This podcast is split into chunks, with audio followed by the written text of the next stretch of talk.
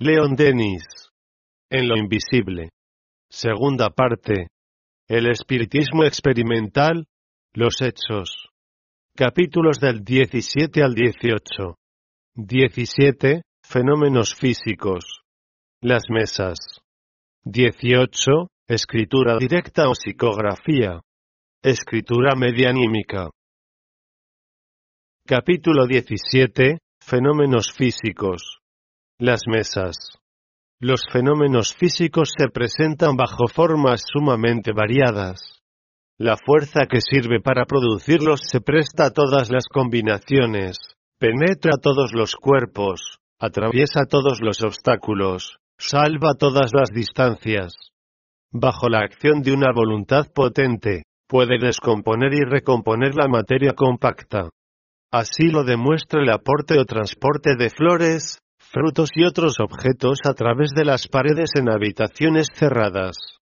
Zoellner, el astrónomo alemán, observó la penetración de la materia por otra materia, sin que fuera posible distinguir una solución de continuidad en uno ni otro cuerpo. Con ayuda de la fuerza psíquica, las entidades que obran en las manifestaciones consiguen imitar los ruidos más extraños. William Crookes, en su obra ya citada, da cuenta de este género de fenómenos. El nombre popular de raps, golpes, da una idea muy falsa de estos fenómenos. Diferentes veces, durante mis experiencias he oído golpes delicados que parecían producidos por la punta de un alfiler. Una cascada de sonidos penetrantes como los de una máquina de inducción en pleno movimiento. Detonaciones en el aire. Ligeros ruidos metálicos agudos, gorjeos como los de un pájaro, etc. El célebre químico considera que estos golpes, que dice haber sentido en sus propios hombros y en sus manos, deben ser atribuidos, en la mayor parte de los casos, a inteligencias invisibles, puesto que por medio de señales convenidas, se puede conversar con esos seres durante horas enteras, obra citada. En presencia del medium, home, un acordeón encerrado en una jaula, o suspendido en el aire, tocaba solo dulces melodías. El peso de los cuerpos aumentaba o disminuía su voluntad. Una mesa era alternativamente tan pesada que no era posible levantarla o tan ligera que se levantaba con el más ligero esfuerzo. Home fue recibido por varios soberanos.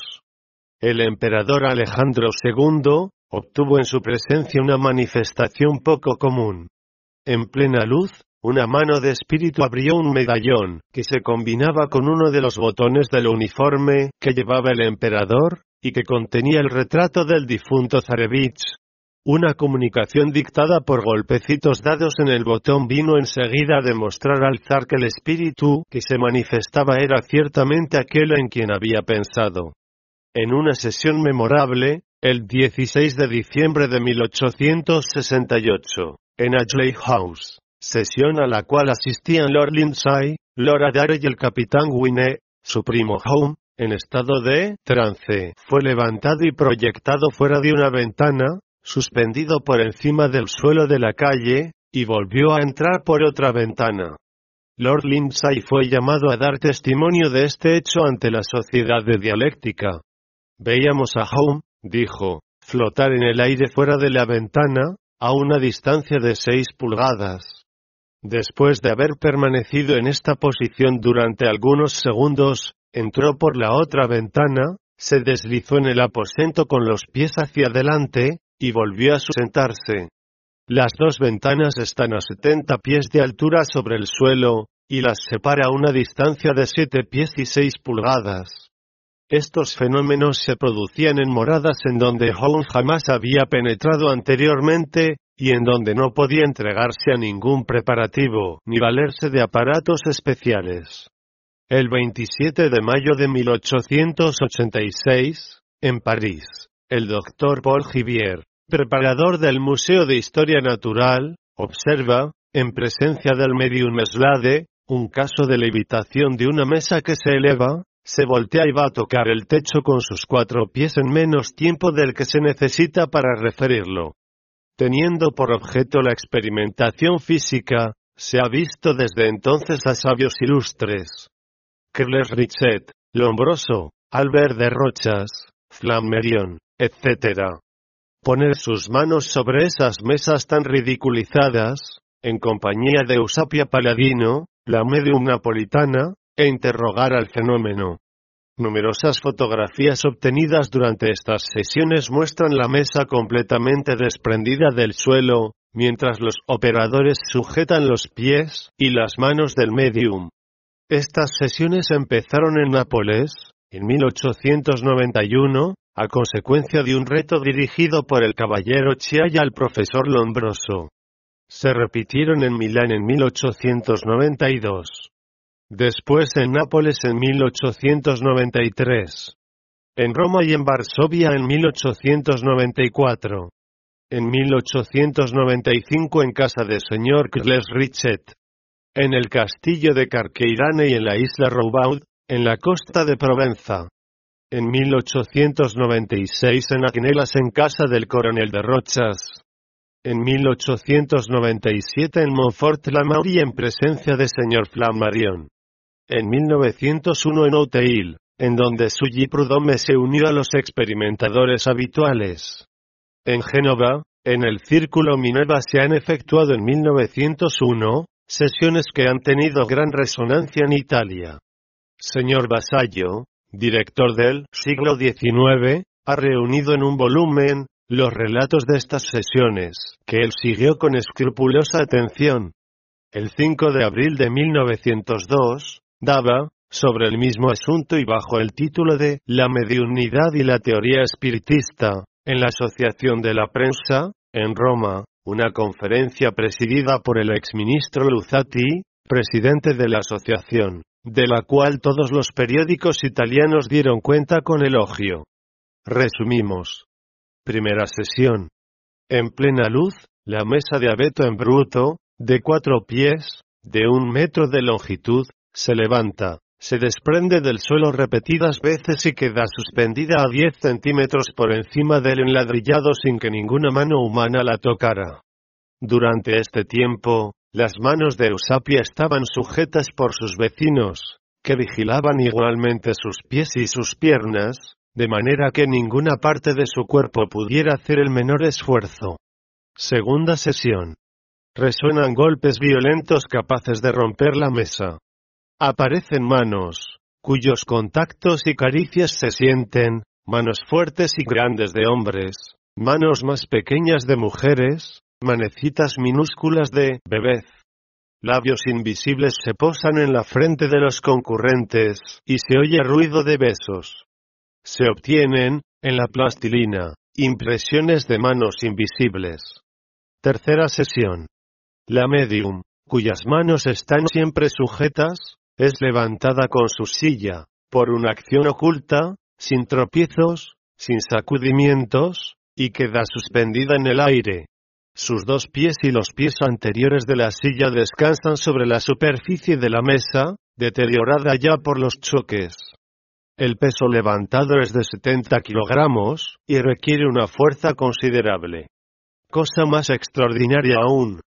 Desde la superficie de la mesa, Eusapia, con su silla, vuelve a ser levitada, de tal manera que el profesor Porro, astrónomo, y otra persona, pueden pasar las manos bajo sus pies y los de la silla, sin previo acuerdo y con perfecta concordancia de impresiones. El hecho de desprenderse de la mesa denota, aún más que el de desprenderse del suelo, la intervención de una fuerza extrínseca, del medium, inteligente, calculadora, que ha sabido proporcionar los actos a los resultados y evitar un accidente siempre posible, dado el peso de Eusapia, el apoyo precario de una mesa medio rota y la circunstancia de que dos pies de la silla se hallaban suspendidos en el vacío. Sexta sesión. Transporte de objetos sin contactos. Flores, anillos, instrumentos de música, pizarras, brújulas y sobre todo de uno de esos dinamómetros que sirven para medir la fuerza con la cual una mano puede apretar un resorte cuatro o cinco veces. Como por un juego, Este dinamómetro es arrebatado de las manos de su propietario que lo había vuelto a poner a cero, y devuelto cada vez con indicaciones, que variaban desde un máximo correspondiente a una fuerza hercúlea hasta un mínimo semejante a la fuerza de un niño pequeño. ¿Cómo es posible atribuir, dice el profesor Porro, a un desprendimiento de Eusapia, un proceso tan complicado de actos volitivos y conscientes, acompañados de una gradación tan inteligente de efectos dinámicos? ¿Podría ella simular alternativamente diversas entidades, y desarrollar en cada caso una fuerza proporcionada? En el curso de las sesiones siguientes se produjeron materializaciones de las cuales hablaremos en el capítulo especialmente consagrado a este género de manifestaciones. Ha sido un error considerar como una violación del fenómeno de la gravedad el fenómeno de la levitación. Demuestra sencillamente la acción de una fuerza y de una inteligencia invisibles. La medium no podía encontrar en sí sola el poder de elevarse sin punto de apoyo y de quedar suspendida en el vacío. Debe admitirse necesariamente la acción de una voluntad extraña que acumula la fuerza fluídica en cantidad suficiente para contrabalancear el peso de la medium o de los objetos levitados y desprenderlos del suelo. Los fluidos son tomados en parte al medium mismo, el cual en este caso desempeña el papel de la pila, luego a las personas presentes y, si hay insuficiencia, a otras entidades invisibles que prestan su concurso al operador. Otro tanto sucede respecto a los raps o golpes sobre cuerpos duros. Estos ruidos son producidos por la condensación y proyección de masas fluídicas sobre cuerpos duros. A veces estas masas son luminosas. Se leen las notas de señor Livermore. Una bola luminosa del tamaño de una naranja, que parecía estar retenida por alguna ligadura, rebotaba sobre la mesa y resonaba un golpe cada vez que la bola volvía a caer sobre la madera. Todos estos fenómenos se refieren, como se ve, a leyes físicas conocidas. Basta solamente extender la aplicación de estas leyes al mundo invisible como al mundo visible, y desde luego todo se explica y se ilumina. No hay, en todo esto, nada sobrenatural. El espiritismo es una ciencia que nos enseña a conocer la naturaleza y la acción de las fuerzas ocultas, como la mecánica nos da a conocer las leyes del movimiento, y la óptica las de la luz. Sus fenómenos vienen a añadirse a los fenómenos conocidos, sin alterar ni destruir el orden imponente que los rige ensancha sencillamente su campo de acción al mismo tiempo que nos hace penetrar en las últimas profundidades de la naturaleza y de la vida. Las mesas no se limitan a representar un papel importante en las manifestaciones espontáneas, sino que también parten los fenómenos de orden intelectual. Las mesas giratorias y parlantes han suscitado muchas críticas y burlas. Pero como ha dicho Víctor Hugo, estas burlas no tienen alcance. Si, dejando a un lado la mofa estéril y ociosa, consideramos el hecho en sí, que veremos en las manifestaciones de la mesa. Casi siempre el modo de acción de un ser inteligente y consciente. La mesa es uno de los muebles más fáciles de trasladar. Se la encuentra en todas partes y en todas las habitaciones. He aquí por qué se la utiliza con preferencia. Lo que debe verse, ante todo, en estos hechos, son los resultados adquiridos, y no el objeto que ha servido para producirlos. Cuando leemos una hermosa página o contemplamos un cuadro, ¿pensamos acaso en la pluma que la ha escrito, en el pincel que lo ha ejecutado? La mesa no tiene mayor importancia, no es más que el instrumento vulgar que transmite el pensamiento de los espíritus. Según sean los manifestantes, así este pensamiento será alternativamente vulgar, grosero, ingenioso, malicioso, poético o sublime. Los que reciben, por este medio, muestras de afecto de los seres amados, olvidan fácilmente la insignificancia del procedimiento empleado. Ciertos movimientos de la mesa pueden, es cierto, ser atribuidos a la acción de fuerzas exteriorizadas por los asistentes y transmitidas por sus manos al mueble. En estas experiencias, Siempre hay que hacer la parte de los movimientos involuntarios de los operadores, cuando se trata de fenómenos físicos, y de la sugestión cuando se trata del hecho espiritual. No obstante, en la mayor parte de los casos, estas dos causas son insuficientes para explicar los fenómenos. En primer lugar, el contacto de las manos no es siempre necesario para provocar los movimientos. Faraday, Babinet, Chevreul, y otros sabios, para resolver el problema, habían adoptado la teoría de los movimientos musculares inconscientes. Pero sucedió que las mesas se agitaron independientemente de todo contacto humano. Esto es lo que establecieron las experiencias de Robert Are y de William Crookes, quienes comprobaron los movimientos del mueble por medio de aparatos registradores empleados en los laboratorios de física. Una información al comité designado por la Sociedad Dialéctica de Londres, en 1869, vino a confirmar sus deducciones. Concluía así. Primero, una fuerza emanada de los operadores, puede obrar sin contacto o posibilidad de contacto sobre objetos materiales.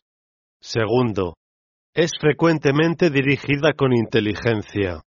Las experiencias continuadas durante varios años en París, calle de Beaune, número 2, por Eugenio News, el ingenioso escritor, al cual se unieron el pintor Charles Brunier, el compositor Aguirre Boreau, el ingeniero Franchot, etc.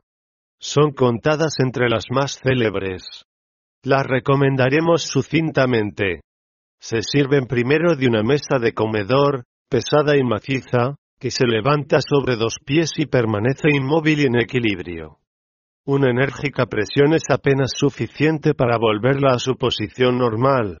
Después se ensaya con un velador, el cual, más ligero, da saltos, se levanta bajo las manos, imita el movimiento de la cuna y el vaivén de las olas. Ya no es una cosa, es un ser. No necesita, para comprender, ni palabras, ni gestos, ni signos. Basta querer, y rápido como el pensamiento va, vuelve, se detiene, se sostiene en dos pies y obedece. Habla, con auxilio de golpes, dicta sentencias, enseñanzas, frases delicadas o profundas. Por ejemplo, la experimentación solitaria es fuente de errores, de alucinaciones, de locuras. Para que las experiencias sean útiles, es menester pensar sobre todo en Dios. Elevad vuestras almas a Dios para adquirir fuerzas contra los decaimientos de la duda. Se le pide que hable en inglés. Lo hace de una manera muy poética. Varias expresiones desconocidas de los asistentes no pueden ser traducidas más que a fuerza de diccionario. Luego vienen las definiciones en doce palabras. Desafío, dice Eugenio News, a todas las academias reunidas, a que formulen bruscamente, instantáneamente, sin preparación, sin reflexión, definiciones circunscritas a doce palabras, tan claras, tan completas y a menudo tan elegantes como las improvisadas por nuestra mesa. He aquí algunas. Armonía. Equilibrio perfecto del todo con las partes entre sí. Amor eje de las pasiones mortales, fuerza atractiva de los sentidos, elemento de la continuación. Religión futura. El ideal progresivo por dogma, las artes por culto, la naturaleza por iglesia. A veces, añade el escritor, nueva prueba de la espontaneidad del fenómeno, nos negábamos a aceptar una definición. La mesa volvía a empezar inmediatamente y nos dictaba otra frase de doce palabras, enteramente nueva. Otras veces deteníamos el fenómeno para buscar nosotros mismos la terminación de la frase, y nunca la encontrábamos.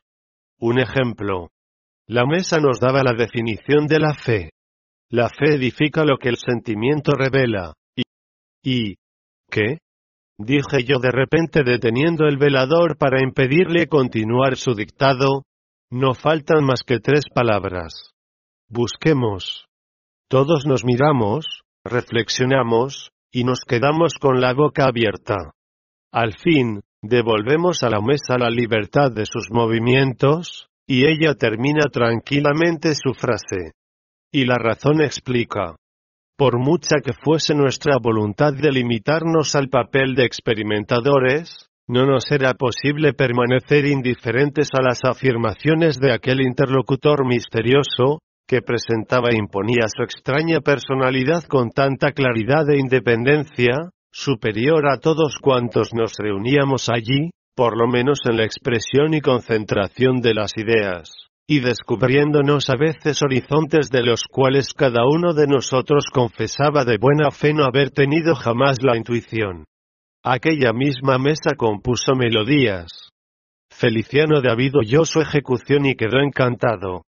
Entre otras había el canto de la tierra en el espacio, el canto del mar, la melodía del viento, el canto del astro satélite lunar, el canto de Saturno, de Júpiter, de Vesta, la adoración, etc. Varios mensajes fueron dictados por medio de golpes, dados no ya en el suelo, sino en el interior de la misma mesa.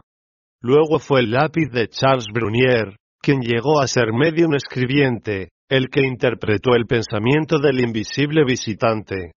A una pregunta hecha por Eugenio News. ¿Qué es el deber? Respondía. El deber es el cumplimiento libremente elegido del destino del ser inteligente. El deber es proporcional al grado del ser en la gran jerarquía divina necesaria. Digo esta palabra necesaria porque, siempre, la necesidad implica a Dios. Una comparación para definir la oración. Suponed un ser representado por un círculo. Este ser tiene una vida interna y una vida externa. Su vida externa o radiante, o expansión divina, parte del punto que está en el centro y traspasa el círculo que corresponde a lo finito para ir a lo infinito. Es, pues, la elevación en la vida. En religión actual, esto se llama desde el punto de vista de la oración simple elevación a Dios. Sondead estas tres palabras y podréis concluir con la ciencia. El misterioso interlocutor de Eugenio News no se ha dado a conocer. Pero, en otros casos, personalidades invisibles, completamente desconocidas de los experimentadores, se han afirmado por medio de la mesa, y su identidad ha podido quedar establecida de una manera precisa. Tales, entre otros, el caso de Anastasia Perelgine, fallecida en el hospital de Tambov, Rusia, en noviembre de 1887, y que se manifestó espontáneamente, mediante la mesa, al día siguiente de su muerte, en casa de señor Nartsev, a un grupo de personas de las cuales ninguna tenía conocimiento de su existencia. Hay también el caso de Abraham Florentine, soldado de la milicia americana, fallecido el 5 de agosto de 1874 en Brooklyn, Estados Unidos, el cual se comunica en St. Clean, isla de Wight, Inglaterra, el mismo mes, indicando de una manera muy precisa su edad, su dirección, con multitud de detalles sobre su vida pasada. De una minuciosa información resulta que todos los detalles eran exactos. Las pruebas de identidad obtenidas por medio de la mesa son numerosas, pero muchas quedan perdidas para la publicidad a causa del carácter de intimidad que va unido a estas manifestaciones. Muchas almas sensibles temen entregar a la curiosidad pública el secreto de sus afecciones y de sus dolores. El doctor Chazarain dio cuenta de dos comunicaciones de este orden al Congreso de París de 1900, en los términos siguientes. Durante diez años, un grupo familiar que yo presidía, y cuyo medium, mi hija Juana, no tenía más que trece años, cuando empezaron las sesiones, Hemos comunicado de la manera más satisfactoria con nuestros amigos del más allá, pues nos han dado, sobre la vida del espacio, instrucciones de un mérito que raras veces se obtiene. La primera comunicación, el 16 de mayo de 1888, respondía al gran dolor que me había causado la muerte de mis dos mejores amigos, fallecidos dos meses antes, con pocos días de intervalo el uno del otro. Él aquí. Quisierais oír el alegre concierto que resuena allá arriba, cuando un alma querida y esperada vuelve a entrar en el mundo de los espíritus? ¿Desearíais contemplar el espectáculo de la felicidad de volverse a ver? ¿O nosotros que hemos experimentado estos goces, quisiéramos poder haceros partícipes de ellos? Pero, ay, ¿por qué vuestras tristezas han de perturbar a menudo nuestra dicha? Cuando uno de vosotros está en sazón para el país de las almas, es menester que se eleve por cima de los sufrimientos terrestres y rompa todos los lazos que le unen a la tierra. Nada podría detenerla ni encadenarla más tiempo, semejante al prisionero, a quien se devuelve la libertad, remonta el vuelo hacia los nuevos horizontes que se le abren. Oh, no lloréis demasiado por vuestros queridos ausentes, porque, después de haber conocido las amarguras de la separación, conoceréis también las dulzuras de volveros a reunir con ellos. Las mesas fueron consultadas por inteligencias superiores. La señora E. de Girardin, gracias a ellas, conversaba con espíritus de elección. Augusto Bacquerie, en Las migajas de la historia, refiere que en Jersey, inició en estas prácticas a toda la familia de Víctor Hugo. Copiamos la siguiente conmovedora relación. Una noche, la mesa deletreó el nombre de una muerta, viva en el corazón de todos los presentes. Allí no cabía desconfianza, nadie hubiera tenido valor de hacer, en presencia nuestra, un tablado de aquella tumba. Muy difícil era ya admitir una mixtificación, pero... una infamia. La sospecha se hubiera avergonzado de sí misma. El hermano interrogó a la hermana, que salía de la tumba para consolar el destierro. La madre lloraba. Una indecible emoción oprimía todos los pechos. Yo sentía distintamente la presencia de aquella que había sido arrebatada por terrible vendaval. ¿Dónde estaba? ¿Era feliz? ¿Nos conservaba su cariño? Ella contestaba todas las preguntas, o decía que le estaba prohibido responder. La noche pasaba, y nosotros permanecíamos allí, con el alma clavada en la invisible aparición. Al fin nos dijo, Adiós, y la mesa no se movió más. Después de la partida de la señora de Girardin, el gran desterrado continuó estas conversaciones misteriosas y las consignó en varios cuadernos, que señor Camilo Flammarion ha podido compulsar, y de los cuales ha publicado fragmentos en Les Anales Políticos et Literarios, del 7 de mayo de 1899. Dicen lo siguiente. Señora Víctor Hugo y su hijo Francisco, estaban casi siempre a la mesa. Baqueria y algunos otros solo se acercaban alternativamente. Hugo jamás desempeñaba el empleo de secretario, escribiendo aparte, en hojas sueltas los dictados de la mesa. Esta, consultada, anunciaba generalmente la presencia de poetas, de autores dramáticos y de otros personajes célebres, tales como Molière, Shakespeare, Galileo, etc. Pero la mayor parte de las veces, siempre que se les interrogaba, en lugar del nombre esperado, la mesa daba el de un ser imaginario, por ejemplo este, que se repite con frecuencia. La sombra del sepulcro. Un día, los espíritus pidieron que se les interrogara en verso. Víctor Hugo declaró que no sabía improvisar de esta manera, y pidió que se aplazase la sesión. Al día siguiente, habiendo Molière dictado su nombre, el autor de La leyenda de los siglos, pronunció los versos siguientes. Víctor Hugo a Molière. Oh, tú, que la manopla de Shakespeare recogiste, que cerca de su Otelo tu alcestes esculpiste, sombrío de pasión. Oh, sol, que resplandeces en doble espacio y vuelo, poeta desde el Louvre, y arcángel en el cielo. Tu espléndida visita honora mi mansión. ¿Me tenderás arriba tu hospitalaria mano?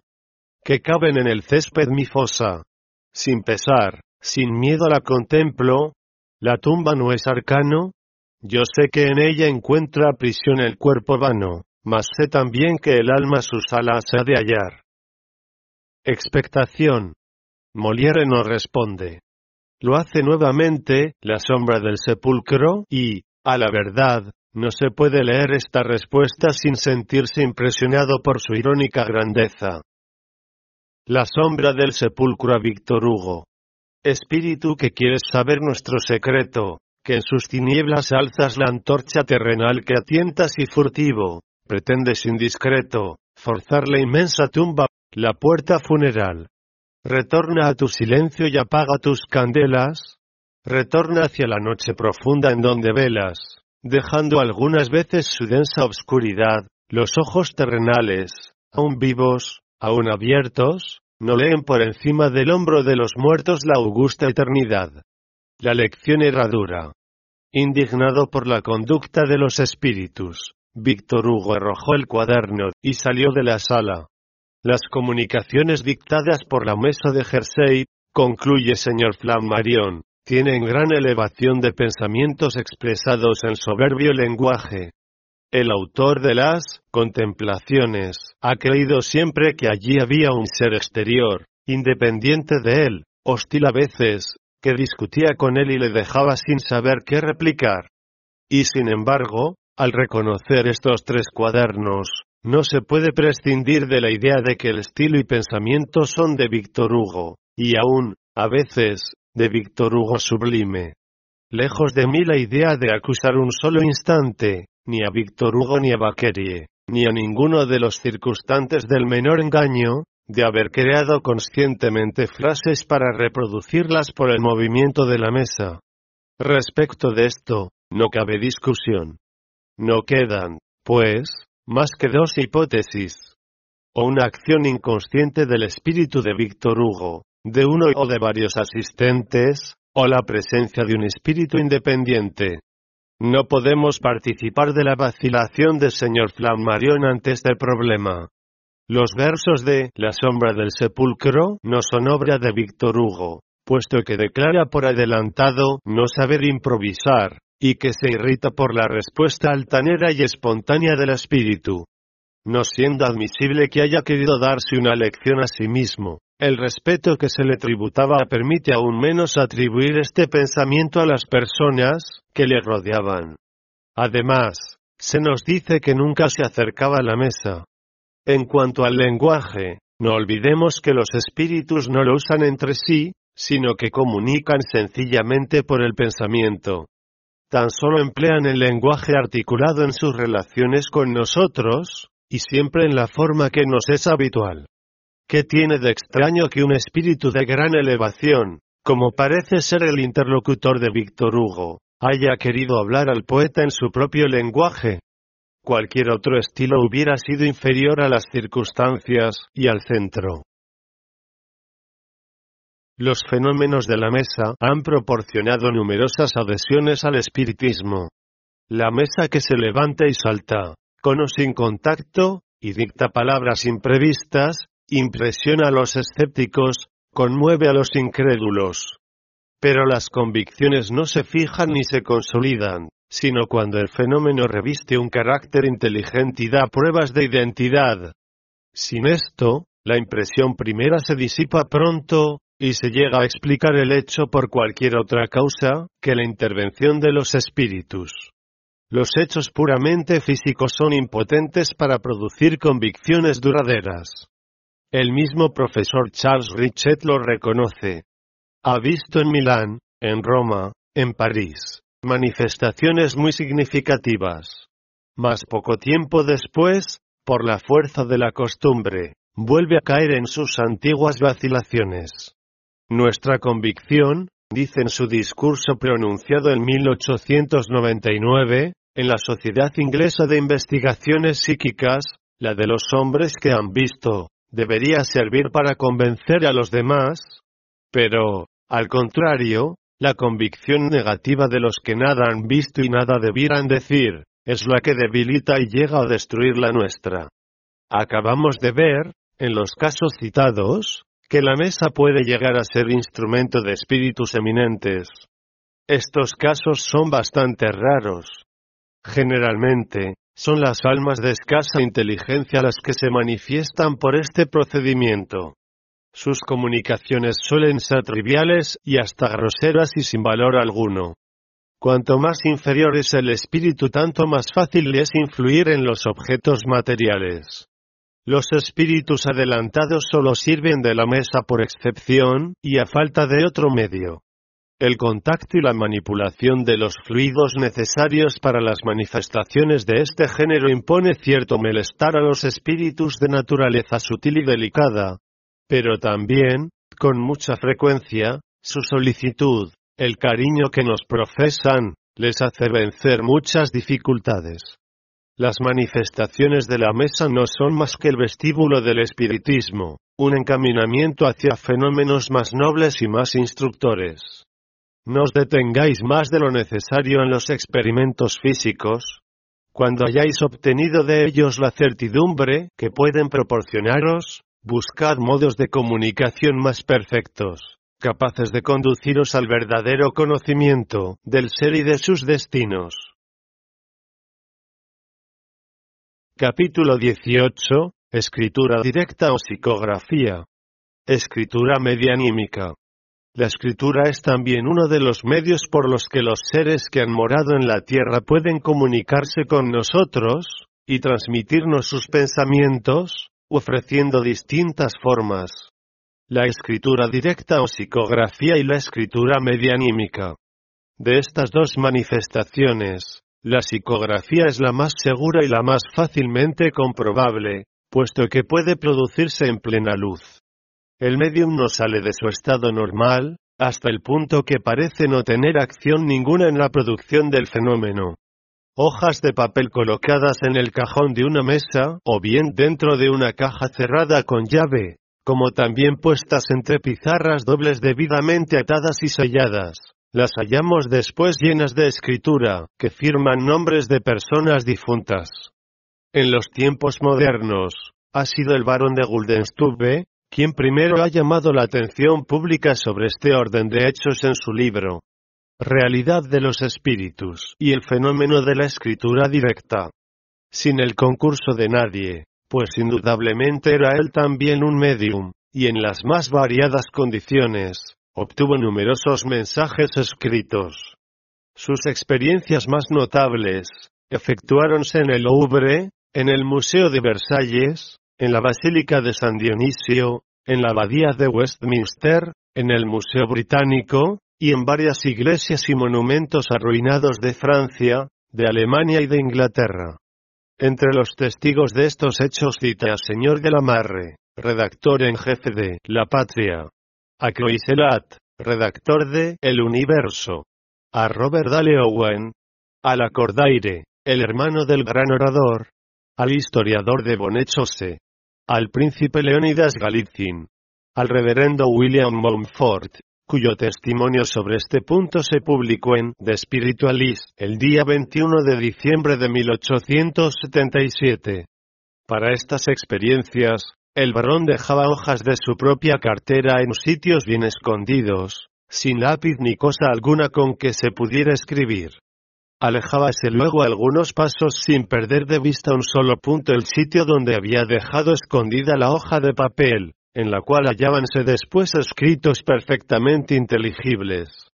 La obra citada contiene hasta 30 facsímiles de psicografías obtenidas de este modo, escogidas entre más de 200 que el autor llegó a reunir, escritas en 20 idiomas distintos. En otros casos, se coloca sobre la mesa o en el suelo una hoja de papel, y junto a ella un lápiz, y a presencia de los experimentadores se ha observado cómo el lápiz se levantaba, y lo mismo que si estuviese sostenido por una mano invisible trazaba sobre la blancura del papel diferentes caracteres. Algunas veces se ve como esa mano guía y dirige los movimientos del lápiz. En otros casos, la escritura así obtenida parece el resultado de una acción química. En su libro Nuevos experimentos sobre la fuerza psíquica, William Crookes cita numerosos ejemplos de psicografía. Me senté cerca de la medium, Miss Fox. Y estaban además presentes mi mujer y una parienta suya. Yo tenía las dos manos de la medium entre una de las mías, mientras que ella había colocado sus pies sobre mis pies. Sobre la mesa, Ante nosotros, habíamos dejado una hoja de papel, y en la mano que me quedaba libre tenía un lápiz. Del techo del salón descendió una mano luminosa, y después de haber flotado algunos segundos junto a mí, me arrebató el lápiz de la mano, escribió rápidamente sobre el papel, tiró enseguida el lápiz, y remontándose por encima de nuestras cabezas, perdióse poco a poco en la oscuridad. Aksakov, en su Animismo y Espiritismo, páginas 112 y 113, cita bastantes casos en que manos materializadas de espíritus escriben bajo las miradas de los que asisten al experimento. He aquí otros hechos más recientes, obtenidos en el pueblo de Duchy Norte, y presentados al Congreso Espírita de París, 1900, por el Dr. Dussart. El 4 de marzo de 1898, la medium María D. Rodeada de cinco personas, señala una silla vacía en la cual dice que está sentado el espíritu de Inés, su prima, muerta hacía muchos años, ocupada en escribir sobre trozos de papel recortados en forma de corazón. Un instante después todos los presentes ven como una mano deja sobre la mesa un paquete conteniendo cinco corazones de papel, en uno de los cuales está escrita una corte oración. Los padres de Inés reconocen la escritura de su hija y rompen a llorar. En otra sesión se vio, por dos veces, como una pluma que estaba sobre la mesa se levantaba, escribía dos líneas y volvía luego a su sitio. Otras veces sobre la pizarra trazan los espíritus directamente sus comunicaciones. Hemos de hacer aquí una observación. Sabemos que ciertas radiaciones ejercen una acción disolvente sobre los fluidos. Una luz demasiado viva, la extremada fijeza de la mirada sobre el punto en que las experiencias se producen, pueden paralizar la fuerza psíquica y ser un obstáculo para esas manifestaciones, que la oscuridad favorece extraordinariamente, pero esta hace la comprobación más difícil y quita valor a los resultados obtenidos. Debemos, pues, recurrir a la oscuridad lo menos posible, salvo en lo que se refiere a los fenómenos luminosos, que no se producirían sin ella. Las experiencias de escritura sobre pizarra ofrecen la preciosa ventaja de que pueden efectuarse en plena luz y ser sometidas a la más rigurosa comprobación, al mismo tiempo que presentan las más favorables condiciones para la preparación de los fenómenos. En efecto, dos pizarras puestas una sobre otra, vienen a constituir en su parte interior una cámara absolutamente oscura, muy parecida a la de los fotógrafos, y por consiguiente, muy propicia a la acción fluídica. En todas las experiencias de que vamos a hablar, se emplearon pizarras enteramente nuevas, limpias de todo trazo o carácter, compradas y traídas por los propios experimentadores, y aún muchas veces para evitar la posibilidad de una sustitución fraudulenta, se hicieron en las mismas señales secretas. Atáronse sólidamente de dos en dos, sellando muchas veces sus ligaduras, y aún, como en el caso de la señora L. Andrews, y W. Petty, puestas de modo que entre sus dos caras interiores no quedase el más pequeño espacio. Y en tales condiciones, Aparecen escritos mensajes en la cara interior de las pizarras, que nadie ha perdido de vista un solo momento, y algunas veces sin que los propios experimentadores las hayan dejado de la mano. En otros casos, ni el medium ni ninguno de los presentes toca siquiera las pizarras, y habiéndose dejado en el espacio, que hay vacío entre ellas un trozo de pizarrín, óyese distintamente, mientras el fenómeno dura, el rasgueo de la escritura, y los característicos golpecitos que se producen al puntuar las palabras, o al cruzar la T. Stainton Moses, llamado Oxon, ha hecho con su psicografía una obra llena de preciosos documentos relativos a los fenómenos de la escritura sobre pizarra, y en ella cita numerosos hechos observados por sí mismo, en un período de diez años, a todos estos hechos vienen a sumarse otros de igual naturaleza, vistos y atestiguados por otros observadores igualmente serios. Hállanse en su libro testimonios colectivos que emanan de personalidades de mucha consideración, y aun de observadores totalmente escépticos. Entre ellos el autor cita con frecuencia el nombre de O'Sullivan, embajador de los Estados Unidos cerca de la Corte de Portugal. El profesor de Derecho Criminal WAC. Los profesores Zoellner, Fenner, Weber y de la Universidad de Leipzig. Harrison, redactor en jefe de The Spiritualist, de Londres. Roberto Dale Owen, embajador de los Estados Unidos en Nápoles, etc. Habiéndose publicado la mayoría de estos hechos en varias revistas y periódicos, no haremos más que citar unos pocos. Sargento Cox, presidente de la Sociedad Psicológica de la Gran Bretaña, declara haber obtenido gran número de mensajes en una pizarra por intermediación del medium Slade. He aquí un extracto de su testimonio.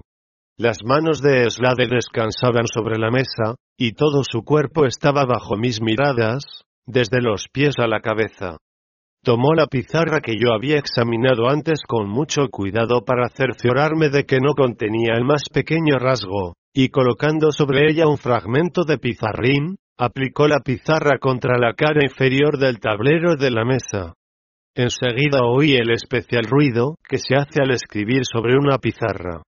Varios golpes más precipitados, indicaron que la escritura había terminado, y puesta la pizarra sobre la mesa se pudo leer la siguiente comunicación, escrita en caracteres claros y formados perfectamente. Querido sargento, estáis estudiando ahora un asunto bien digno de vuestra atención. El hombre que llega a creer estas verdades se vuelve mejor en la mayoría de los casos. Este es nuestro único objeto, cuando volvemos a la tierra impulsados por el deseo de hacer a los hombres mejores y más puros.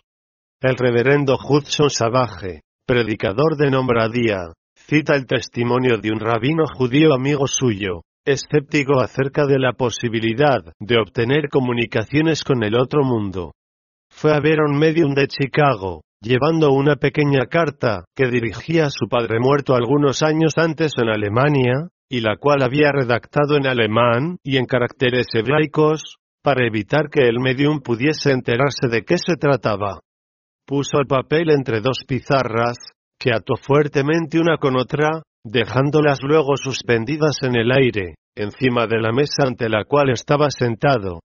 De allí a poco fueron abiertas las pizarras, y se encontró en una de ellas escrita una respuesta a su carta, firmada por su padre, en alemán también y en caracteres hebraicos.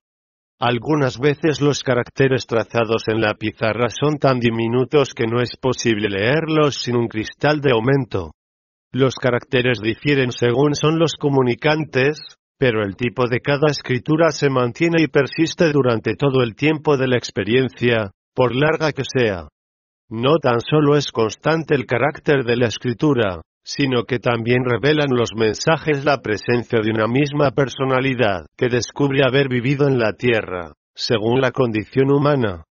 Cada uno presenta sus particularidades, así en el fondo como en la forma. Las inteligencias distinguense perfectamente unas de otras, por medio de sus comunicaciones, como se distinguen de la inteligencia del medium. Ciertos mensajes escritos en presencia de Slade, de Monco de Watkins, fueron escritos en griego antiguo o moderno, en español, en portugués, en ruso, en sueco, en holandés, en alemán, en árabe o en chino. Pues bien, todos los que fueron testigos de estas experiencias afirman que ninguno de los mediums nombrados conoció jamás esas lenguas. Esto solo hacía ya imposible la menor sospecha de fraude o engaño por su parte. Roberto Dale Owen, experimentando con Slade, colocó sobre sus propias rodillas, en plena luz, una pizarra cubierta por una hoja de papel, y una mano fluídica, muy semejante a la de que habla William Crookes y que salió de debajo de la mesa, apareció de pronto y trazó una comunicación sobre dicho papel. La mano era en todo semejante a la de una estatua de mujer, de mármol, los dedos especialmente eran delicadísimos. Aparecía completamente aislada, y hacia la muñeca perdíase en una especie de vapor. Comenzó la mano a escribir, y pude estar contemplándola durante dos o tres minutos. Después, deslizándose suavemente, volvió a esconderse debajo de la mesa. Cinco minutos después apareció otra mano bastante más pequeña, escribió también y desapareció luego lo mismo que la primera. El mensaje de esta, en inglés, estaba formado por la difunta esposa del doctor Slade, el otro estaba en griego. Ninguno de estos fenómenos puede ser tenido por alucinación, puesto que siempre nos queda la escritura como prueba irrecusable de la acción de los espíritus. La comunicación más extensa recibida en pizarra es la que señor Owen, redactor del Golden Gate, obtuvo el día 24 de diciembre de 1902, con ayuda del medium Evans. Abrazaba hasta 14 pizarras dobles, bien atadas y selladas, las cuales aparecieron llenas de escritura en un cuarto de hora, y se componía de un millar de palabras. Otro periodista, redactor de Light, obtuvo, por el mismo procedimiento, un mensaje de su padre difunto, escrito en diez colores diferentes. Las pizarras estuvieron siempre atadas y entre sus manos. Mientras duró la experiencia estuvo hablando con el medium, procurando llevar su atención a los más variados asuntos. Cada una de las líneas de la comunicación apareció de un color distinto, no escritas ni pintadas, sino como producidas por medios, que escapaban a todo análisis. En Francia, el doctor Pablo Givier, preparador en el museo, ha estudiado, muy particularmente, el fenómeno de la escritura directa. En 33 sesiones, obtuvo en París, el año 1886, con el concurso del medium Slade, gran número de mensajes en pizarras dobles y cerradas, en distintas lenguas, la mayoría de ellas desconocidas del medium. La reproducción fotográfica de estos mensajes se hallará en la obra de Givier. Espiritismo o faquirismo occidental. En todas estas experiencias, el medium ponía simplemente la punta de los dedos sobre las pizarras para comunicarles la fuerza psíquica. Una vez, las pizarras fueron colocadas sobre su cabeza, a la vista de todos.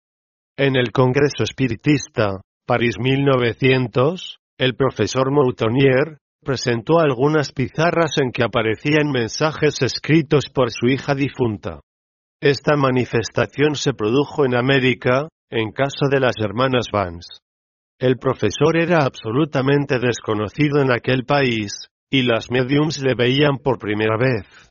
No perdió ni un solo punto de vista las pizarras, que nadie absolutamente tocó, y su escritura es idéntica a la que tenía señorita Moltonier en este mundo. Los fenómenos de la escritura directa, aunque muy frecuentes, no lo son tanto como los de la escritura medianímica. La facultad de los mediums escribientes es una de las más extendidas y la que ofrece caracteres más diversos.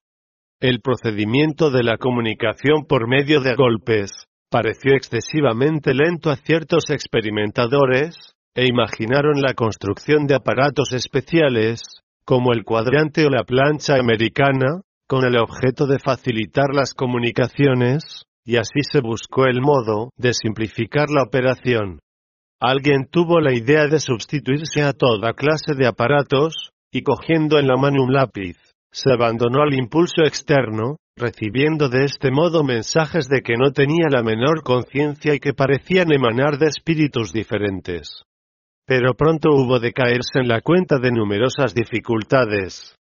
En primer lugar, se hubo de reconocer que el automatismo de la mano que escribe no constituye por sí solo un fenómeno de orden espiritista.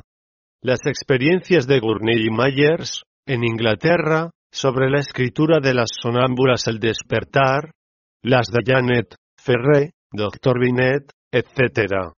En Francia, demuestran que se puede provocar la escritura automática por medio de la sugestión y dar a este fenómeno todas las apariencias de la mediunidad.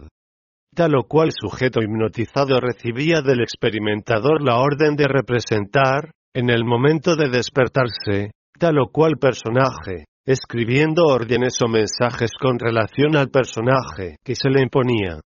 Habiéndose realizado la sugestión punto por punto, señor Pedro Janet, y otros sabios con él, se figuraron haber descubierto en la acción posthipnótica, la explicación de todos los fenómenos de la escritura medianímica.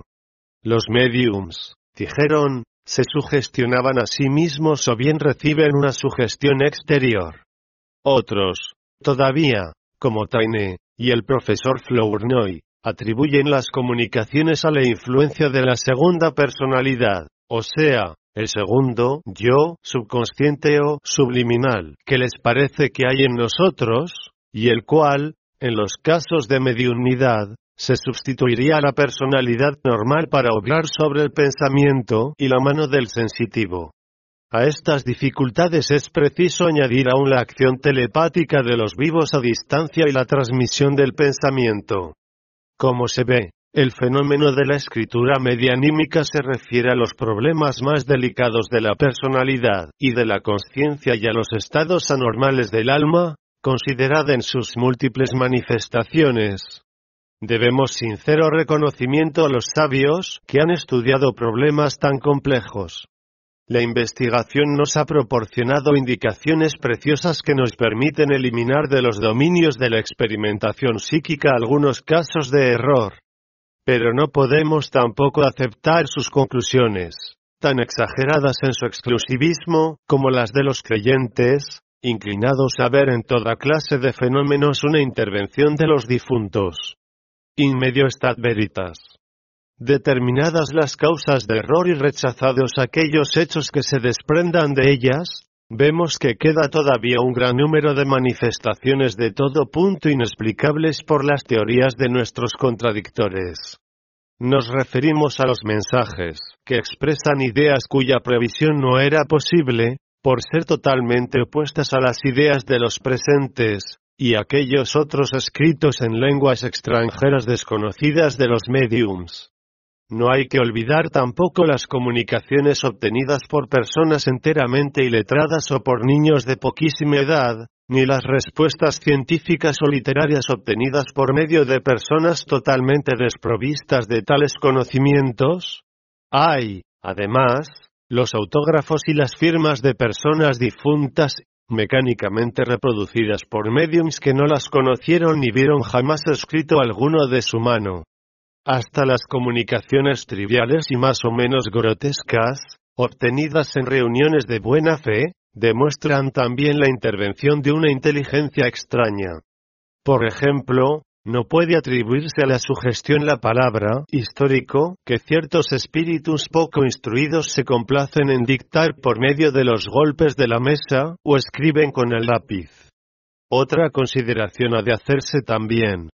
El sujeto hipnotizado no puede realizar la sugestión más allá del límite restringido de sus aptitudes y de sus personales conocimientos de manera que su lenguaje y sus escritos son siempre de una vulgaridad desesperante, desprovistos en toda ocasión de las pruebas de identidad y de las revelaciones espontáneas que son el mérito mayor de los mensajes espíritas.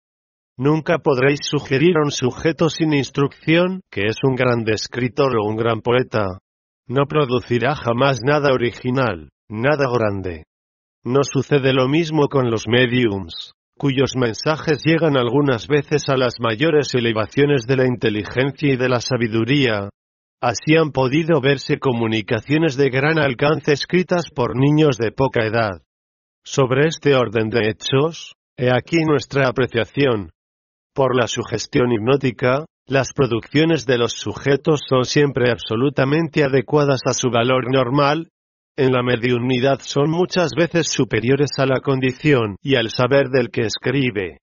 La escritura automática inconsciente de los histéricos de señor Janet, ¿no es jamás espontánea? No se obtiene, sino después de haber sometido al sujeto a una larguísima educación especial, y se limita, por otra parte, a las mujeres.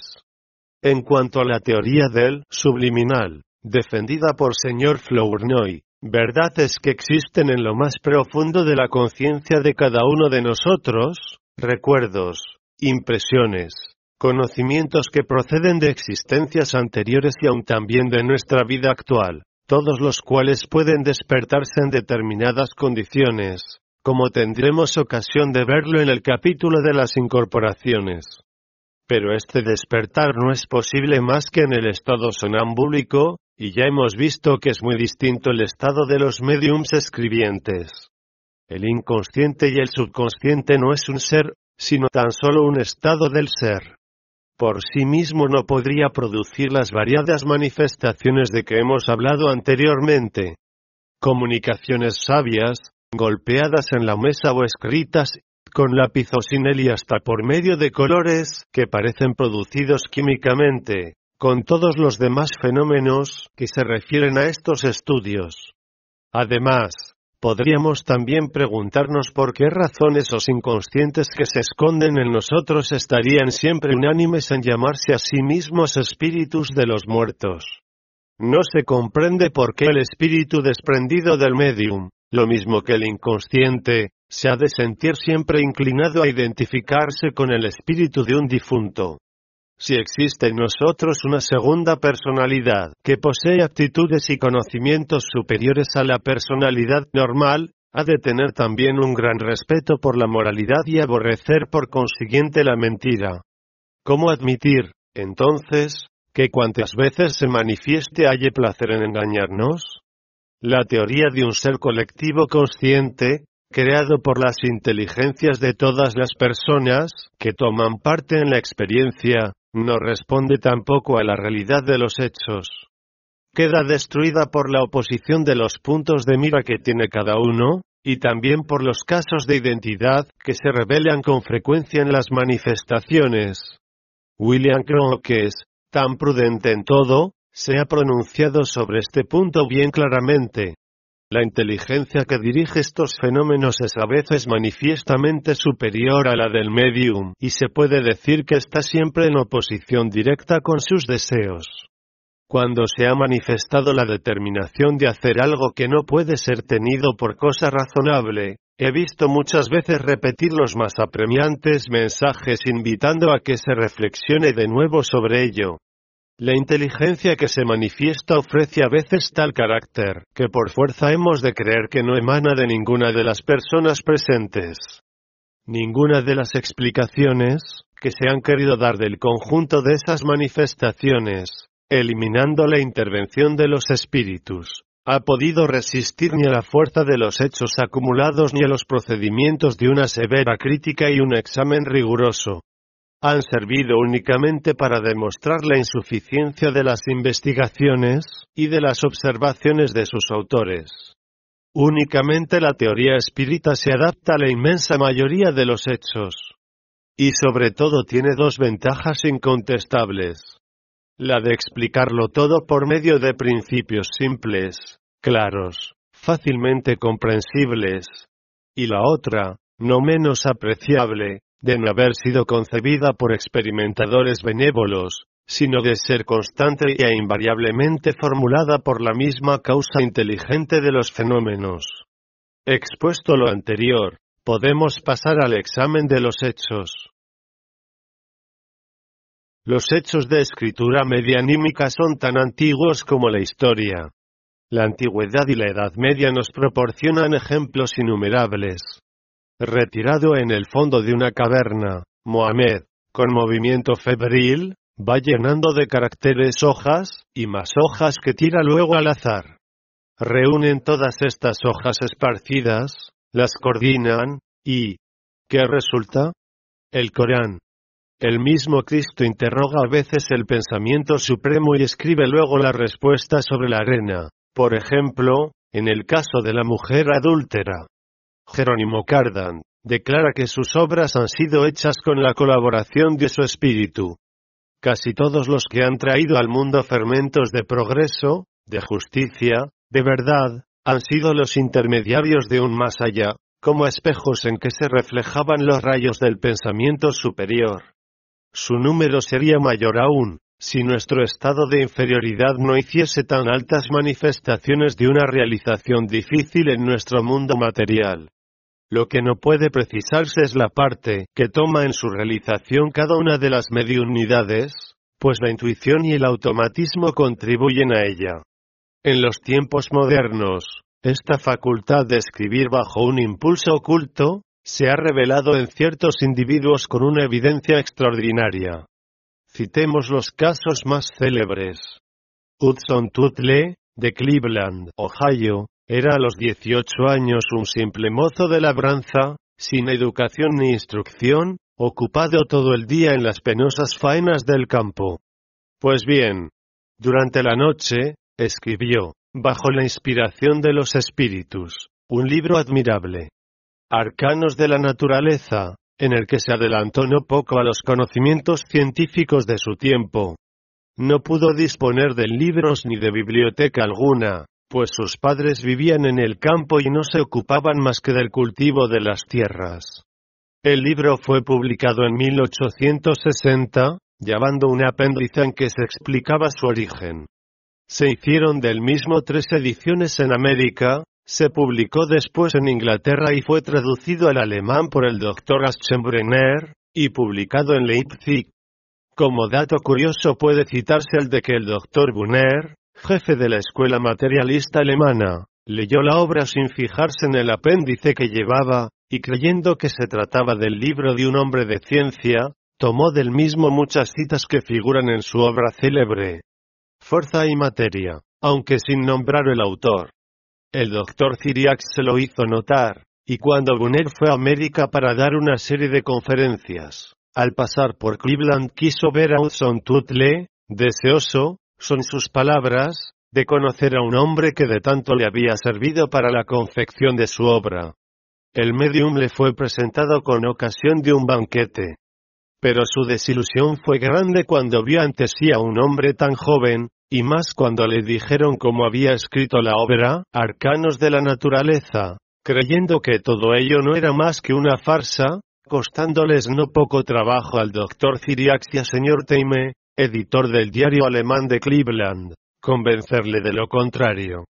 Hay un hecho muy notable que no queremos pasar en silencio, aunque ha sido ya publicado en varias ocasiones, y es el siguiente. La última obra de Dickens, el célebre novelista inglés, El misterio de Edwin Drood, que la muerte interrumpió, ha podido ser acabada en América por el medium James, bajo la dirección inmediata del autor difunto. James era un joven obrero mecánico, sin educación y sin gusto literario, absorbido durante diez horas diarias por sus ocupaciones profesionales. Hacia fines de octubre de 1872, Dos años después de la muerte del novelista, en una sesión espírita, recibió una comunicación de Dickens, expresando el deseo de terminar con su ayuda la obra, que la muerte interrumpió. Este trabajo duró siete meses, desde el día 25 de noviembre de 1872 hasta julio de 1873, obteniéndose hasta 1200 cuartillas manuscritas que hacían un volumen de 400 páginas. La escritura se parecía mucho a la del novelista y hasta se encontraron en ella faltas de ortografía que Dickens solía cometer. Además, la novela contiene una descripción de Londres que supone un conocimiento topográfico de la misma que James estaba muy lejos de poseer. Cada tarde, a eso de las siete, Veía el medium aparecer la sombra de Dickens, quien ponía su mano fluídica sobre la frente del medium, y el trabajo automático comenzaba, prolongándose hasta bien entrada la noche, con la misma limpidez a pesar de la oscuridad. En invierno, todas las sesiones se celebraron en medio de las tinieblas. Las cuartillas ya escritas las iba el medium tirando al suelo, y después de la sesión eran recogidas, sin número de orden, por lo que habían de ser clasificadas según el propio texto. El reverendo Stainton Moses, pastor de la iglesia anglicana, sabio y pensador muy estimado, perfectamente instruido en los dogmas de la teología protestante, fue también medium escribiente mecánico.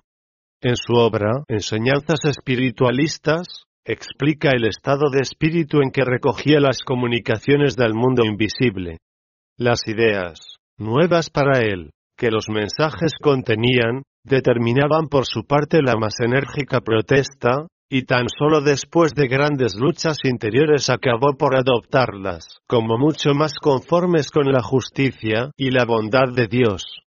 Puso siempre un cuidado exquisito en evitar que sus propias ideas ejerciesen influencia de ninguna clase en los asuntos que se le comunicaban, hasta el punto de que solía entregarse a la lectura de libros griegos cuando recibía su mano el impulso invisible.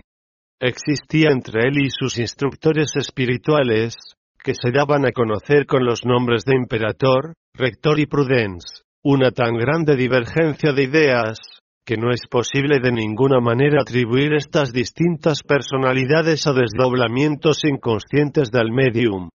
Stainton Moses afirma que estos espíritus le ha comunicado con frecuencia, hechos absolutamente desconocidos de todas las personas que asistían a la sesión, y que posteriormente se reconocieron exactos. He aquí uno de estos casos, extraído de la obra indicada más arriba. El día 29 de marzo de 1894, quedó escrita en mis cuadernos una comunicación, cuya escritura me era desconocida, muy trémula y desigualmente trazada, como de una persona extremadamente débil y de mucha edad. La firma fue un enigma para mí, hasta que fue descifrada por el espíritu comprobante. Este mensaje venía de una anciana, de la cual yo no había oído hablar jamás. Había muerto a la edad de más de 90 años, en una casa cercana a la que nos reuníamos nosotros.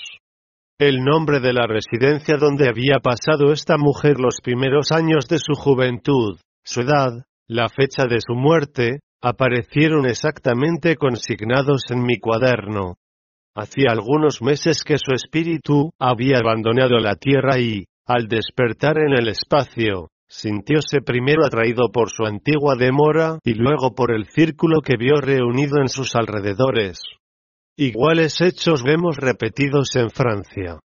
Cierto número de obras han sido, entre nosotros, escritas o dictadas por los espíritus.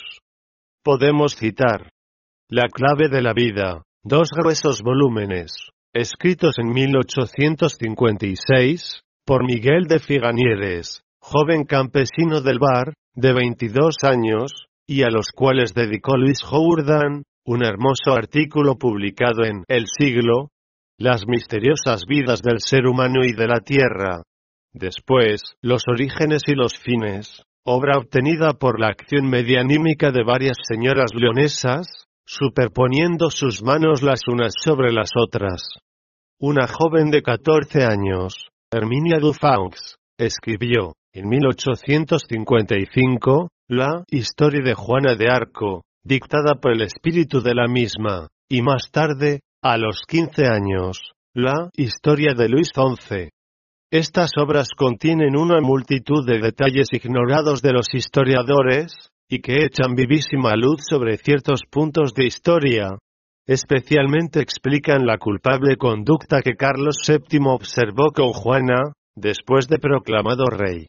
El prefacio del primer libro, de un estilo muy poético y profundamente sentimental, responde de un modo admirable al carácter de la heroína, de manera que, a ser obra de pura imaginación, hubiera exigido un genio de adaptación, un sentido artístico que la medium no poseyó jamás. También hemos de señalar la supervivencia, eco del más allá, recopilación de comunicaciones muy notables, dictadas por varios espíritus y publicadas por la señora Noerat, en 1897, con un prefacio de Camilo Flammarion.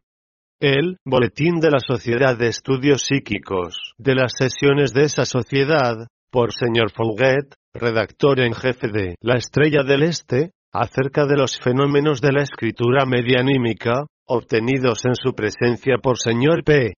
Su colaborador, Materialista convencido. Copiamos de la misma los siguientes detalles. La escritura variaba hasta el infinito, según el espíritu que dictaba. Cada una de las escrituras era, sin embargo, de fácil reconocimiento, y apenas escritas las primeras palabras, sabíamos ya quién nos dictaba. En ninguna de estas escrituras tan desemejantes pude reconocer jamás la que era propia de P. Y ciertamente le hubiera sido preciso poseer una muy notable habilidad de asimilación para poder escribir con caracteres tan diferentes. P. Ignoraba del modo más absoluto lo que escribía. Mientras su mano trazaba los caracteres, su mirada se hacía vagamente fija, sin dirigirse nunca al papel sobre el cual escribía. Y sin embargo, P. no dormía. Un día nos reveló una nueva personalidad, diciéndonos que se llamaba Alfantis, que había vivido en el siglo VII, y que había sido pontífice en Armenia. Creímos que se pretendía engañarnos, y entonces le dijimos, Dadnos, pues, vuestro nombre escrito en lengua y caracteres armenios. Enseguida la escritura del medium cambió, y vimos aparecer sobre el papel una especie de firma de caracteres desconocidos para nosotros, luego una frase entera, en igual carácter, y seguidamente la traducción.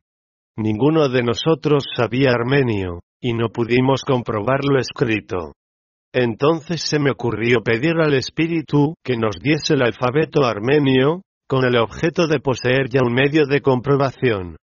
Se nos dio el alfabeto, con las letras correspondientes en estilo común.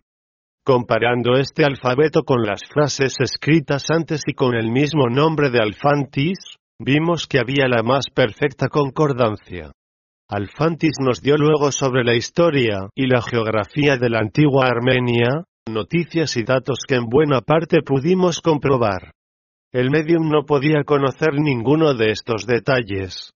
Los experimentadores no pudieron procurarse fragmento alguno de escritura armenia del siglo VII, pero sí una frase escrita en armenio moderno, y aunque muy diferente una de otra escritura, como lo sería el francés moderno del francés del siglo VII, el espíritu pudo perfectamente traducirla, y un estudiante búlgaro, que conoce un poco el armenio, confirmó la traducción. Finalmente, tomamos de la memoria presentada por el doctor Dussart al Congreso de París de 1900, los párrafos siguientes, que se refieren a las mediums escribientes que él utiliza en sus experiencias. María D. Escribe automáticamente. El carácter de la escritura y la ortografía varían según son los comunicantes. Se reconoce al escritor antes de que haya firmado. En muchos casos, la comparación de la escritura del difunto con la que tenía cuando vivo revela sorprendentes semejanzas. Cuatro niñas, de nueve meses, veintitrés meses, tres años y cuatro años, han escrito también, separadas o reunidas en una misma mesa. Las comunicaciones obtenidas cuando eran simultáneas representaban el mismo pensamiento bajo tres formas distintas. Todas estas niñas agitaban los brazos y las manos, lo mismo que cuando quieren sustraerse a algún abrazo. Señora B.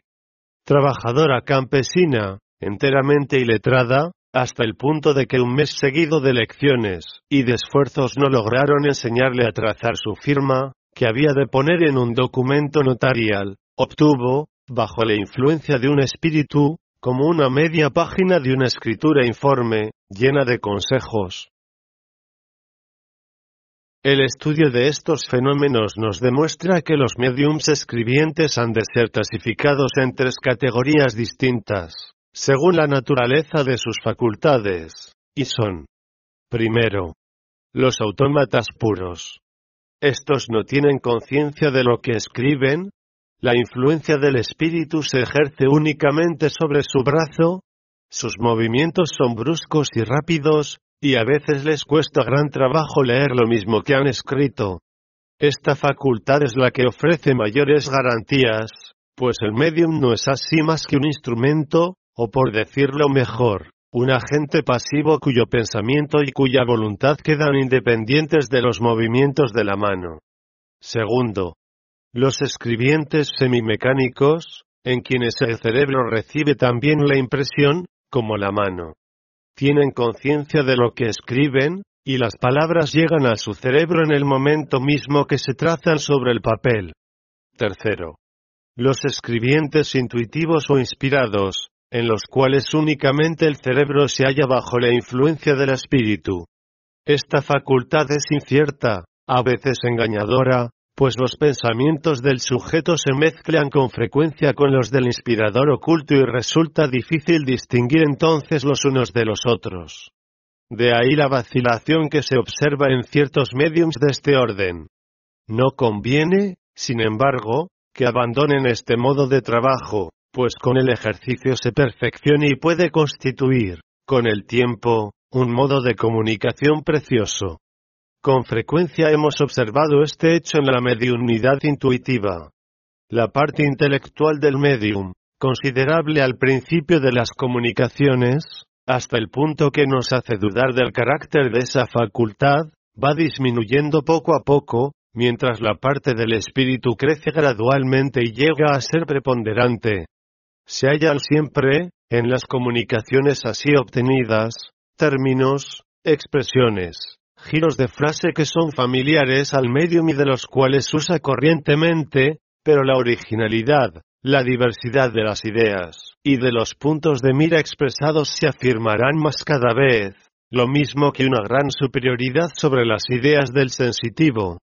A los mediums que se sientan inclinados a atribuirse el mérito exclusivo de las comunicaciones que han obtenido, les recomendaremos el siguiente hecho, relatado por el capitán Bloume, en su carta al señor L. Gardy, publicada por Le Messager, de Lieja el día 15 de abril de 1900.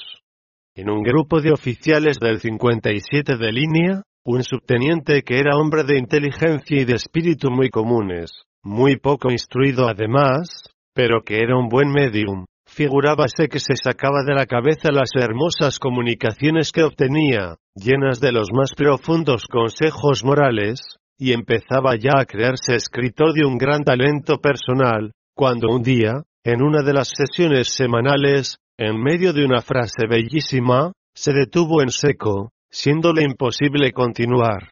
Su inteligencia se negó a seguir, no hubo modo de acabar la frase.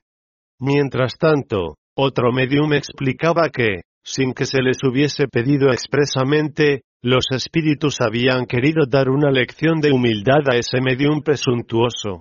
Este mismo medium, en otra ocasión, Escribió sobre tres hojas de papel yuxtapuestas tres comunicaciones completamente distintas, escribiendo sucesivamente en cada una de ellas una sola línea, y esto con toda la claridad que le era habitual. En el curso de algunas sesiones de experimentación con frecuencia se nos ha ocurrido hacer a los mediums intuitivos preguntas imprevistas, de orden muy elevado y de profunda abstracción, muy por encima de sus concepciones personales y siempre la resolvieron rápidamente, en mensajes muy extensos, cuya forma, tan notable como el mismo fondo, aparecía sin correcciones ni tachados, lo que fueran incapaces de hacer sin alguna oculta asistencia. A pesar de las grandes diferencias de opinión y de educación religiosa que distinguían a nuestros mediums entre sí, Todas las indicaciones que recibían y transmitían sobre la vida futura y la evolución de las almas eran idénticas en sus grandes líneas, en sus trazos esenciales. Uno de ellos, opuesto a la creencia de las existencias sucesivas, recibía diariamente comunicaciones sobre la reencarnación y sobre sus leyes. Otros, muy instruidos en las ideas católicas o protestantes ortodoxas, obtenían mensajes, demostrando que las concepciones del paraíso y del infierno son erróneas, o cuando más simplemente alegóricas, y que no descansan sobre nada real. Finalmente, nos comunicaban todo un conjunto de ideas sobre el más allá, que difieren esencialmente de las suyas propias, de las que les habían sido inculcadas profundamente en la infancia, estas manifestaciones eran con frecuencia confirmadas por la vista y la descripción de los espíritus, que permanecían junto a los sensitivos, dirigiéndolos e inspirándolos. En estas condiciones, el medium vidente completaba al medium escribiente. He ahí la ventaja de tener en un mismo grupo varios sujetos, cuyas facultades diversas recíprocamente se comprueben. Hemos dicho que la mediunidad intuitiva no ha de ser despreciada, pues con el uso se aumenta y se perfecciona. Sin embargo, es preciso no olvidar, como en ninguna de las producciones medianímicas, que conviene someter sus resultados al análisis de nuestra razón y nuestro juicio. La credulidad excesiva es un mal, como lo es el escepticismo intransigente. Un buen discernimiento, una cierta educación científica son necesarios para determinar el origen verdadero y el verdadero valor de las comunicaciones, y fijar la parte que hayan podido tener diferentes causas en la producción del fenómeno. La autenticidad de los mensajes es a veces muy difícil establecerla. El abuso de nombres célebres, de personalidades que tienen gran predicamento entre los hombres, preséntase con alguna frecuencia y se convierte en elemento de duda y de vacilación para los observadores. Ciertas producciones, de una gran vulgaridad y de un estilo muy incorrecto, firmadas por nombres ilustres, son a propósito para despertar grandes sospechas, inclinando a muchos a considerar el espiritismo como una grosera e inmensa mistificación. Mas, para el observador frío e imparcial, tales abusos demuestran únicamente una cosa, que el autor del mensaje no es siempre el que dice ser. En el mundo invisible, lo mismo que entre nosotros, hay espíritus dados a la mentira, siempre dispuestos a honrarse con títulos y con méritos que no son suyos, con el único fin de impresionar al vulgo. Hemos de dar, pues, mucha más importancia al fondo mismo de la comunicación que al nombre y a la firma. Por la obra hemos de juzgar al obrero. Los espíritus más elevados, para darse a conocer, antes que los nombres que llevaron en la tierra, suelen adoptar términos alegóricos. En principio, los nombres y los títulos no tienen en el más allá la importancia que les damos nosotros. Los juicios del espacio no son ciertamente los mismos de la Tierra, y muchos nombres que brillan esplendorosos en la historia humana se eclipsan del todo en la otra vida. Las obras del orgullo gozan allá de muy poca consideración. Solamente las obras de sacrificio, de caridad y de amor constituyen en la otra vida títulos duraderos y no siempre los que las hicieron han dejado su memoria entre los hombres. Han podido pasar obscuramente, tal vez desconocidos aquí abajo, pero la luz divina ha consagrado su existencia, y su alma irradia con esplendor, que están lejos de igualar otros espíritus tenidos por grandes entre nosotros. En las bajas regiones del espacio, como sucede en la Tierra, hay espíritus sofistas que hacen lo posible por presentar sus propios conceptos disfrazados bajo nombres más o menos ilustres. En ellos, el error queda disimulado bajo formas más o menos seductoras que ilusionan a las gentes, y los hacen por esto mismo más peligrosos. En estos casos es cuando hemos de extremar nuestra vigilancia y ejercitar nuestro buen juicio. No hemos de aceptar lo que nos diga un espíritu, sino tan solo en el caso de juzgar lo justo y bueno. Hemos de discutir y querer comprobar las producciones del más allá con la misma libertad de apreciación que usamos con las de los autores terrestres. El espíritu no es más que un hombre despojado de su cuerpo carnal. No adquiere con la muerte la infalibilidad. El espacio que nos rodea está poblado por una multitud invisible muy poco perfecta, mas, por encima de ella, existen elevadas y nobles inteligencias, cuyas enseñanzas han de sernos preciosas. Podemos fácilmente reconocerlas por la sabiduría que las inspira, por la claridad y la elevación de sus concepciones. Una objeción se nos ha hecho muchas veces sobre esto. Varios grupos evocan al mismo tiempo un mismo espíritu, y obtienen simultáneamente otros tantos mensajes firmados por él. Hemos de ver siempre un engaño en semejante hecho. No. Sabemos que el poder del pensamiento aumenta con la elevación del espíritu, y su irradiación puede abrazar una extensión vastísima. El alma, al llegar a los más altos grados de la evolución, se convierte en un foco poderosísimo, cuyas irradiaciones pueden llegar a todas partes donde, en un momento dado, se produzca un llamamiento o una evocación, haciéndonos esto creer que existe realmente el don de la ubicuidad. La insuficiencia de ciertas comunicaciones no procede únicamente de aquel que las dicta, pueden ser también atribuidas a la falta de aptitud, de saber, de conocimientos del medium que las recibe.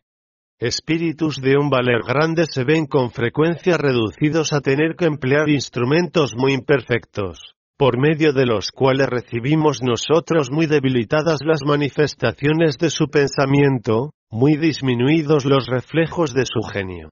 En la mayoría de los casos, los mediums imperfectos no logran más que transmitir muy imperfectamente las comunicaciones, en lo que se refiere al lenguaje y a la riqueza de las ideas. Pero hay también admirables organizaciones medianímicas que se prestan con facilidad admirable a las intenciones del espíritu. Hemos visto en París, en casa de la duquesa de P. Y en otras partes, a una medium muy joven, la señorita J. D. que, en medio de una oscuridad casi completa, en muy corto tiempo, llenaba varias páginas de una escritura correcta y apretada. En estos mensajes se trataba siempre de las más altas cuestiones de filosofía y de moral, en estilo lleno de grandeza, expresaba los más nobles pensamientos. Era un encanto oír la lectura de tales comunicaciones, y aunque siempre sin firma ninguna, no podía dudarse de que emanaban de las más elevadas inteligencias del espacio. Las contradicciones que presentan ciertos mensajes entre sí y la escasez de las pruebas de identidad, son otras tantas causas de incertidumbre. Así, por ejemplo, ciertas comunicaciones firmadas por nuestros próximos parientes, no siempre ofrecen el carácter de absoluta autenticidad que desearíamos hallar en ellas. Por otra parte, gran número de las incoherencias observadas han de atribuirse a los obstáculos que han hallado los manifestantes para producirse, mejor que a la intención bien determinada de engañarnos. Si aquellos a quienes invocamos no poseen la suficiente aptitud, han de recurrir a intermediarios, a espíritus de mayor experiencia, que tomarán su nombre para hacer más inteligible o más eficaz su comunicación. De ahí ciertas inexactitudes o defectos que imputamos a los transmisores. Nuestros medios de percepción, de investigación y de comprobación son muy débiles todavía y, en la mayoría de los casos, no hacemos nada de lo que debiéramos como método de perfección psíquica y moral, para establecer la comunicación en mejores condiciones. En el medium inspirado, la razón ha de equilibrarse con la intuición. Esta es siempre segura y fecunda cuando procede de almas elevadas, es a veces débil y peligrosa cuando emana de espíritus de orden inferior, cuyas ideas y cuyos juicios pueden ser erróneos. En esto, como en todo lo que se refiere a nuestras relaciones con el mundo invisible, no hay más que una regla. Espiritualizarse. La materia es como una muralla que se levanta entre nosotros y lo invisible. Procuremos, por todos los medios posibles, atenuar su opacidad. Para esto, es preciso llamar en nuestra ayuda a los seres superiores y, por medio de la radiación de nuestras almas, facilitar la comunión con ellos. Usemos siempre con respeto y con desinterés de las facultades que nos fueren dadas, esto es, no las utilicemos nunca para causas o intereses materiales, sino tan solo con miras a nuestro bien moral. Cuanto más el medium se desprende de las influencias terrenas, más sus facultades se agrandan y afinan. La escritura medianímica reviste a veces las formas más extravagantes. No siendo bajo influencias ocultas, es evidente que los mediums no serían capaces de obtener, como se ha visto varias veces, muestra de escritura invertida como si fuese calcada, y la cual puede leerse tan solo con ayuda de un espejo. Otros escriben al revés, de tal modo que las frases comienzan por la última letra y acaban por la primera. Refieres a este orden de fenómenos todo un conjunto de trabajos que no podemos pasar en silencio.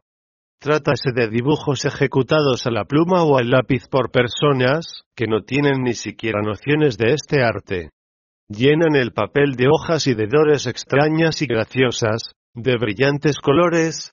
Otras veces dibujan arabescos y animales, puramente fantásticos, o bien imitan la flora y la launa de otros planetas. Victoriano Sardón obtuvo dibujos representando construcciones ideales. Hugo D'Alessi dibujó retratos de difuntos de muy notable parecido. Teresa Valiant, Alina Tessier, Rosa Guyana, Segundo Oliver, han obtenido dibujos encantadores, ornamentos, flores, figuras extravagantes, y han ejecutado también trabajos de veras hermosos. Puede decirse que la mediunidad se presta a los más variados trabajos. Un buen medium es lo mismo que una lupa que vibra bajo el impulso de los espíritus. En el Congreso Espírita celebrado el mes de septiembre de 1900, en París, calle de Atenas, un buen número de estas obras fueron reunidas y expuestas en una sala especial a la curiosidad del público. Una serie de retratos obtenidos automáticamente por Fernando Desmoulins, pintor de talento, muy conocido en el mundo parisien, atraían singularmente la atención de todos. Había allí figuras de ensueño y otras realmente espantables, cuya sola contemplación causaba hondo malestar. Perfiles deliciosos, de melancólica y dulce sonrisa, cabezas de ajusticiados expresando el más horrible de los sufrimientos, rostros de una intensidad de expresión realmente extraordinaria, de mirada interrogativa o suplicante. Todos estos dibujos habían sido ejecutados de lado, y con mucha frecuencia al revés, bajo el impulso de una voluntad desconocida e invisible que firmaba siempre. El institutor. Señor Desmoulins, no invierte más de 10 a 20 minutos para hacer uno de estos dibujos, cuando necesita 5 o 6 días para dejar terminado uno de los suyos propios. Su mano dibuja con rapidez vertiginosa, sin que tenga él la menor conciencia de lo que dibuja. No hace más que seguir con la mirada sus propios movimientos con una curiosidad infinita. He aquí como el mismo Desmoulins se expresa. Mi mano trabaja entonces a la manera de Rodin. Con frecuencia es arrastrada, con la rapidez del relámpago, en una especie de torbellino fulgurante. Curvas, volutas y líneas rectas, ojos, nariz, boca y cabellos. Todo es trazado, dibujado y sombreado en menos tiempo, que se dice. Uno de los retratos hechos al revés representa a una vieja de rostro contraído y apoyándose la mano en la frente. Comencé por dibujar el brazo, pero como iba al revés, me era imposible reconocer lo que hacía, preguntándome a mí mismo qué es lo que estaría dibujando entonces. Cuando el espíritu quiere proceder, por mediación nuestra, a algún retoque, he aquí cómo lo hace. Mi lápiz, inconscientemente, Traza primero un círculo en una parte determinada del rostro, la que el espíritu desea corregir, y enseguida la punta de mi lápiz se dirige fuera del dibujo y escribe la palabra borra. Comprendo lo que esto quiere decir, y con la goma borro la parte comprendida por el círculo, y enseguida tomo el lápiz otra vez. Con frecuencia haya gusto el espíritu en sorprenderme. Muchas veces me ha hecho ejecutar, ante testigos, retratos de personas que yo no había visto nunca y que resultaban ser parientes o amigos difuntos de los que me rodeaban en aquel momento, quienes imputaban obra mía esta especie de instantáneas de lo invisible. Yo, tan exacto siempre y tan escrupuloso, no tengo ninguna clase de semejanza con ese institutor extravagante que empieza un retrato por donde se ha de acabar, sin preocuparse nunca siquiera de dónde podrá poner los ojos la nariz o la boca. De este modo se confirma, bajo mil formas extrañas, variadas e inesperadas, la comunicación de lo visible con lo invisible, la colaboración del hombre y del espíritu. Y así nos convenceremos de que la muerte no existe. Todas las almas obran y trabajan, lo mismo en la carne que fuera de ella. La vida puede tener aspectos diferentes, pero no tiene fin.